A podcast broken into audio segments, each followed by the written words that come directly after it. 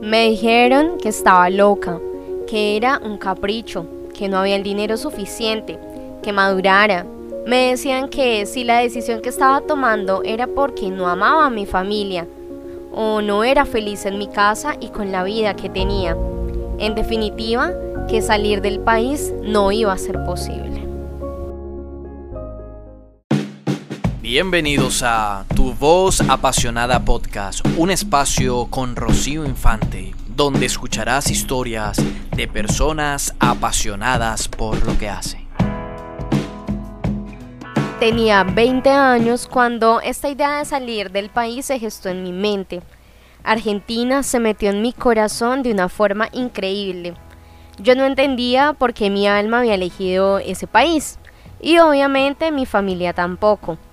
Era un destino muy lejos y allá no conocía a prácticamente a nadie. De hecho, en ese momento yo cursaba octavo semestre de mi carrera y estaba a punto de iniciar mis prácticas profesionales.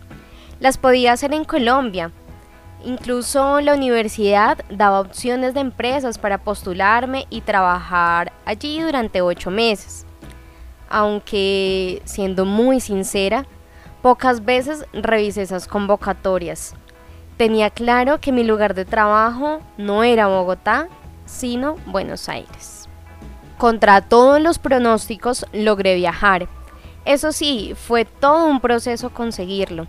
Tuve que convencer a mi familia diciéndoles que si me iba no era porque no los quisiera o porque no estaba contenta en mi casa y en general en mi país sino porque tenía la creencia de que al internacionalizarme, mi hoja de vida sería mucho más interesante para el mercado laboral y mi intuición me decía que viajar y vivir en otro país era una oportunidad muy importante para crecer, tanto personalmente como profesionalmente.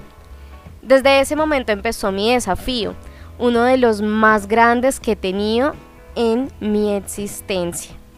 Y es que ese miedo de saltar al vacío de alguna manera nos domina.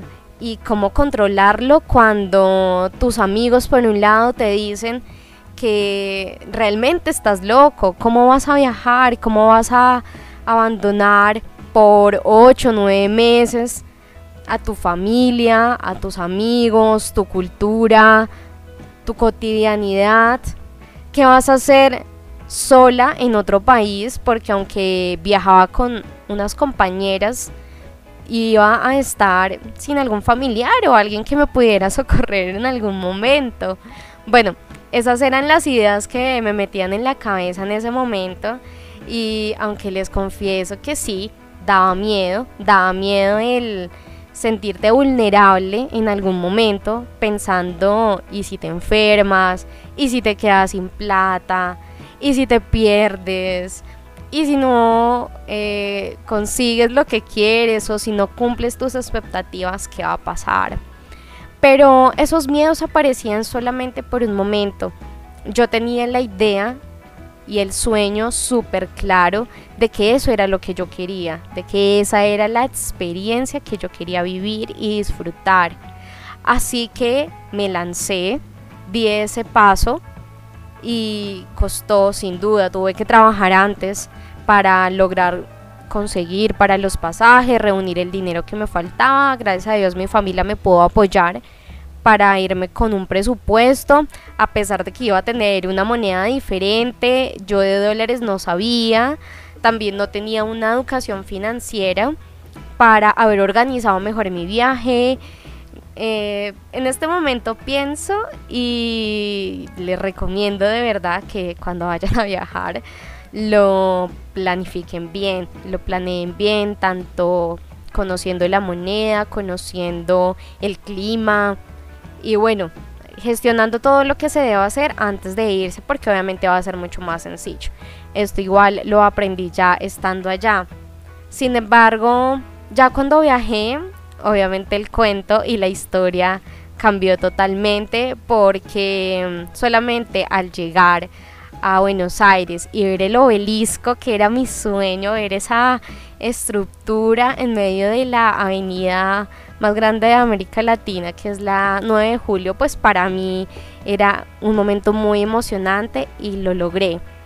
Y lo logré aunque yo no sabía en ese momento lo que significaría ese viaje para mí unos años después. Y eso es de lo que quiero hablar hoy, porque más allá de hacer un viaje por un fin o con un fin en mente, es lo que trajo ese viaje mucho después.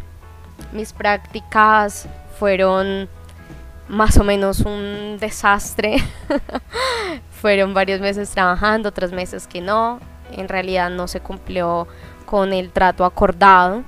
Eh, las finalicé como pude, pero eh, no era lo que yo esperaba. Y de todas maneras empecé a trabajar por mi cuenta, empecé a hacer amigos, conocer otra cultura, conocer gente y vivir con gente de muchos países, que es una de las ventajas que tú tienes cuando migras, cuando empiezas a abrir tu mente y tu corazón a otras nuevas posibilidades empiezas a entender también que el sistema de trabajo, la calidad de vida puede ser diferente y puede ser mucho mejor a la que tú estabas acostumbrado, a la que te vendieron por tu cultura general en tu país, donde estés. Y bueno, me refiero a este caso a Colombia, que es de donde vengo yo y donde estoy ahora.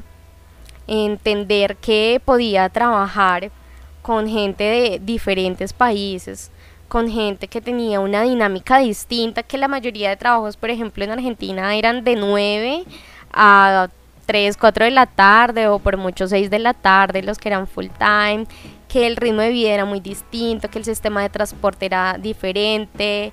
Eh, bueno, me amañé muchísimo y trabajar también eh, a otra rutina, a otro ritmo, tener la capacidad de ver mucho más allá, de entender que el mundo es mucho más grande de lo que pensamos y que obviamente era lo que yo soñaba en los 20, 21 años y hasta casi los 23 que estuve allá, 24. Entonces es de verdad lanzarse, emocionarse y disfrutar una experiencia que te cambia la vida porque además te empieza a desafiar y a retar de una manera que no te imaginas, más allá de las dificultades que se puedan presentar durante todo ese camino, ¿sí? porque obviamente llegan momentos muy fuertes donde efectivamente se extraña mucho a la familia, quieres estar con ellos, necesitas quien te dé un abrazo cercano, quien te escuche, donde también te das cuenta que los amigos que tú pensabas que tenías ya no están, porque o tú te alejaste o ellos se alejaron y al final te das cuenta que estás casi solo en un lugar donde, ok, conoces personas muy lindas, pero que la confianza se construye con el tiempo y no van a ser tus mejores amigos de un momento a otro. Que vienen situaciones donde quizás el trabajo como me pasó a mí en las prácticas, no era lo que yo esperaba y me enfrenté a diferentes trabajos que no eran o no tenían nada que ver con mi carrera, que yo decía, ok, yo estudié cinco años para venir acá a trabajar en un call center, para trabajar en una tienda de ropa, solamente por vivir una aventura y una experiencia, pues no sé qué tanto puede valer la pena. Pero fue gracias a eso que entendí otras dinámicas, que entendí que tengo otros talentos, que tengo otras fortalezas y que mi propósito de vida era mucho más grande del que yo pensaba. Pero incluso cuando yo viajé y estando allá los primeros años, ni siquiera pensaba en mi propósito de vida. O sea, yo tenía una mentalidad de que, ok, quiero trabajar en lo que me apasiona, que es escribir o que es la radio o que es, no sé, trabajar para algún medio eh, comunitario o escribir en una página web, qué sé yo, algo así súper básico, pero jamás llegué a imaginar que teniendo experiencias laborales que no tenían que ver con mi carrera directamente, pues me iban a abrir posibilidades de conocer mi propósito, ese propósito de vida que no busqué intencionalmente, pero que me fue llegando y que lo fui sintiendo y que lo fui viviendo de una manera increíble. Y es que muchas veces la gente piensa que encontrar su propósito es sentarse un día a reflexionar, a filosofar y bueno, vamos a ver qué es lo que la vida me quiere mostrar o espero a que algún día tenga un momento de inspiración para saber qué es lo que a mí realmente me gusta o tiene que llegar ese momento de tocar fondo para decir venga, o sea, esta no es la vida que yo quiero, esto no es lo que yo me imaginaba de graduarme, tener un título y vivir así, pues no, no es así y te frustras y te cansas de tu realidad, de tu trabajo y esperas a que, no sé, a que alguien venga y te salve y te dé esa iluminación para saber lo que tú realmente quieres y, y, la vida no se trata de eso, no es así. A veces el propósito de vida hay que buscarlo y hay que recorrer otros caminos que muchas veces no estamos acostumbrados y que incluso por el miedo al cambio o el miedo al que dirán o el miedo simplemente a saltar el vacío como yo lo hice en su momento, pues nos limitan y nos alejan de lo más deseado que es trabajar en lo que realmente nos apasiona, vivir realmente con un para qué, levantarse cada día diciendo que yo hoy vivo y existo porque soy un milagro de la vida y porque quiero ayudar, quiero trabajar en esto, quiero hacer esto por mi cuenta, quiero eh, que mi vida sea útil realmente en el mundo, que tenga una intención real y por mi cuenta yo me estrellé muchas veces, me caí, me tuve que limpiar el polvo y volver a levantarme y resurgir de las cenizas una y otra vez. Pero fue gracias a ese viaje que yo lo agradezco mucho y que yo siempre digo, cuando a ti se te mete algo en la cabeza y en el corazón, así tú no lo entiendas, hazlo. Hazlo porque después te vas a dar cuenta y vas a entender por qué es que Dios o el universo o la vida, lo que tú creas, lo puso ahí, porque lo tienes ahí dentro que tú dices, o sea, porque de verdad quiero hacer esto, viajar a tal lugar o conocer a tal persona o no sé, irme a mochilear o tomarme un año sabático o hacer tantas cosas que puedes hacer, pero que muchas veces no entiendes para qué nacen o que realmente te limita el dinero o el tiempo o tu trabajo o tus mismas creencias que tienes en la mente y peor aún tener a tu familia que te dice, oye, no me amas, o a ti qué te pasa, porque es que te quieres ir casi un año y nos quieres abandonar prácticamente. Y tú quedas como, güey, o sea, ¿de qué me estás hablando? No entiendo que tiene que ver una cosa con la otra. Eh, y es que también soltar y desprenderse cuesta. Y viajar, cuando tú lo haces por turismo o mm, por visitar a un amigo por unas semanas, unos meses, pues es muy diferente a cuando tú ya quieres involucrarte directamente en una cultura súper diferente a la tuya e irte por más de seis meses, por ejemplo, más de tres meses, como en mi caso que fue nueve meses, luego volví a Colombia casi ocho meses y luego regresé a Argentina por dos años.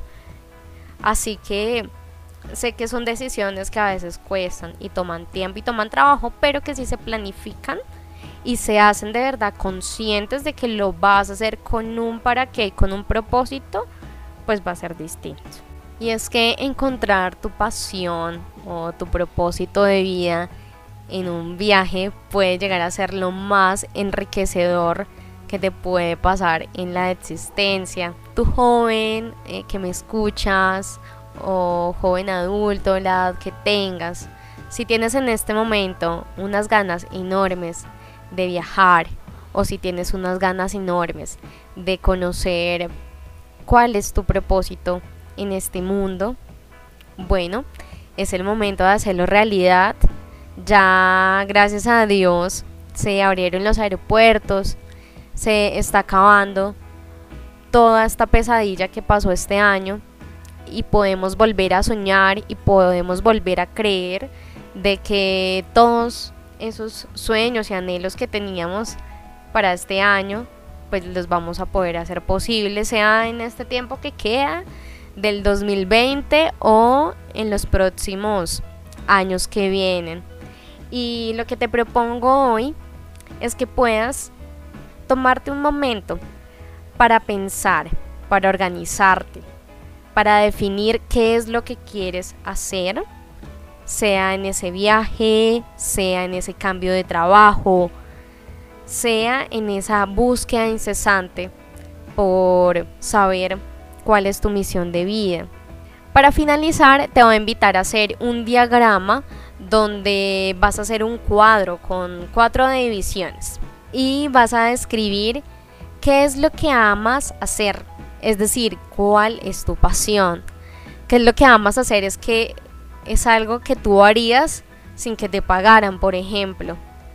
Y por ejemplo en mi caso es hablar, escuchar a las personas, utilizar mi voz para comunicarme. Eso lo amo hacer, así que eso, lo que tú amas hacer, lo vas a escribir en una columna. En la otra vas a escribir lo que haces bien, es decir, lo que se te facilita todo el tiempo para hacer, lo que te diferencia de los demás, sea tu profesión o tu hacer, lo que aprendiste a hacer empíricamente también, lo que se te facilita hacer con tus manos, con tu voz, con tus pies, con tu mente.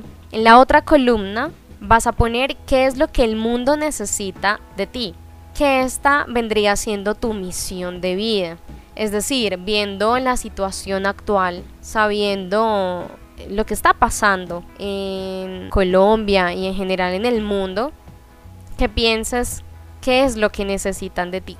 Y en la última columna vas a escribir y vas a poner qué es por lo que te van a pagar, ¿sí? Es decir, tu vocación. Ok, ya sabes qué es lo que el mundo necesita. De eso te pueden pagar. ¿Por qué quisieras que te pagaran? ¿Sí? ¿Cuál sería ese trabajo ideal? ¿Cuál sería esa labor que a ti te encanta porque la amas hacer y es tu pasión? La haces muy bien sabes que el mundo la necesita en este momento o incluso en un futuro cercano y por eso te van a pagar. Entonces cuando tú ya tengas ese diagrama listo, lo vas a leer, lo vas a releer y ahí vas a tener una idea de cuál es tu propósito, cuál es esa misión de vida que tienes en este planeta.